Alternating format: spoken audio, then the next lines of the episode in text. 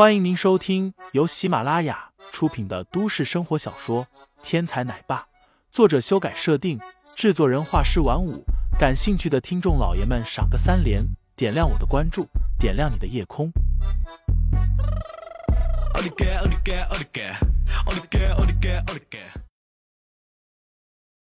第二百零三章，烤螃蟹上。海滩上每天人来人往，可以说。能抓的吃食基本上都被抓完了。之所以每天都还有人能够抓到海蟹，那是因为百花岛的运营公司在每天往海里投放新鲜的海产品。虽然说这些东西没有卖钱，但是这些海产品每天吸引来的人流都通过门票、租赁烧烤架等项目赚回了钱。林飞，为什么你总能抓到螃蟹？白子梅有些不服气的问道。在几个人在海里转悠的时候，林飞又抓了四五只螃蟹，扔到了岸边早已准备好的竹篓里。林飞笑道：“这是我林家的秘密，只有林家的媳妇才能知道。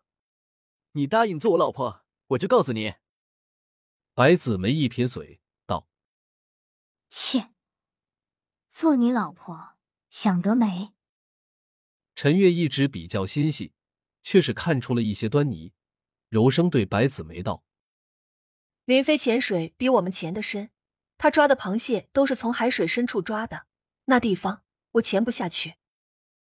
潜水也是需要技术和实力的，没有专业设备，每个人能潜的深度极其有限。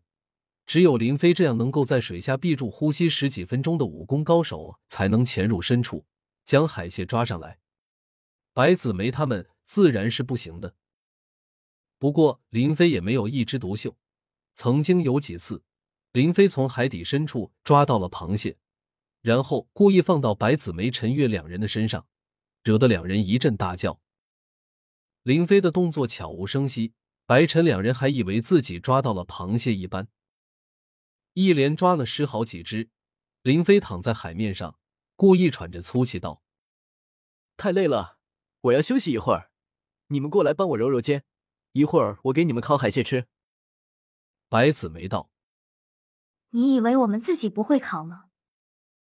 嘴里虽然不屑一顾，但是白子梅还是游到了林飞的身边，脚下踩着水，抬手在林飞的肩膀上揉了起来。林飞道：“你们烤的不行，我烤的才是好吃的。”切！白子梅撇撇嘴，伸手在林飞的背上狠狠的拧了一下。林飞大叫：“谋杀轻浮了！”然后顺势钻入了水底，许久都没有上来。白子梅等了一阵，四处不见林飞的踪影，顿时有些慌乱，急忙往水下潜去。可是海底深处黑漆漆的，哪里有半分林飞的影子？陈月目光四处瞧了瞧，忽然抿嘴一笑，道：“白姐，别找了，他在岸上呢。”白子梅回头一瞧，只见林飞手里抓着几种不知名的海草，正在岸上摆弄烧烤架呢。白子梅顿时感觉有了一肚子的闷气，无处发泄。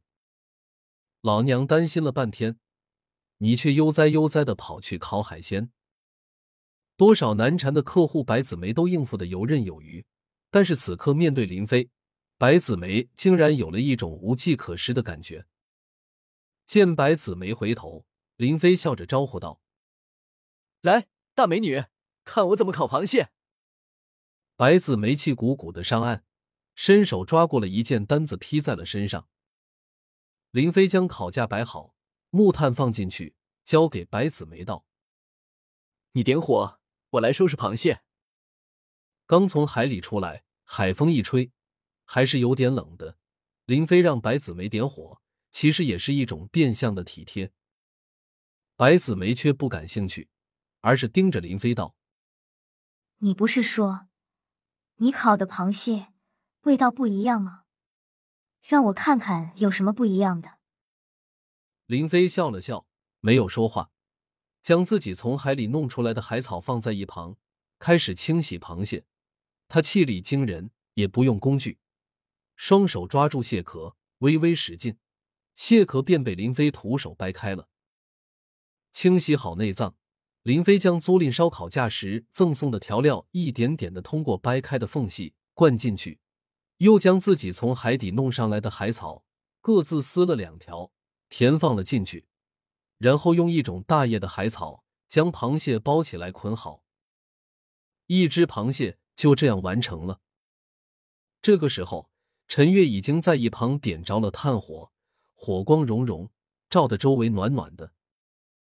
白子梅接过那只处理好的螃蟹，放到烤架上，道：“我先烤一只试试，不好吃再找你算账。”其实林飞烤的是海里的草药。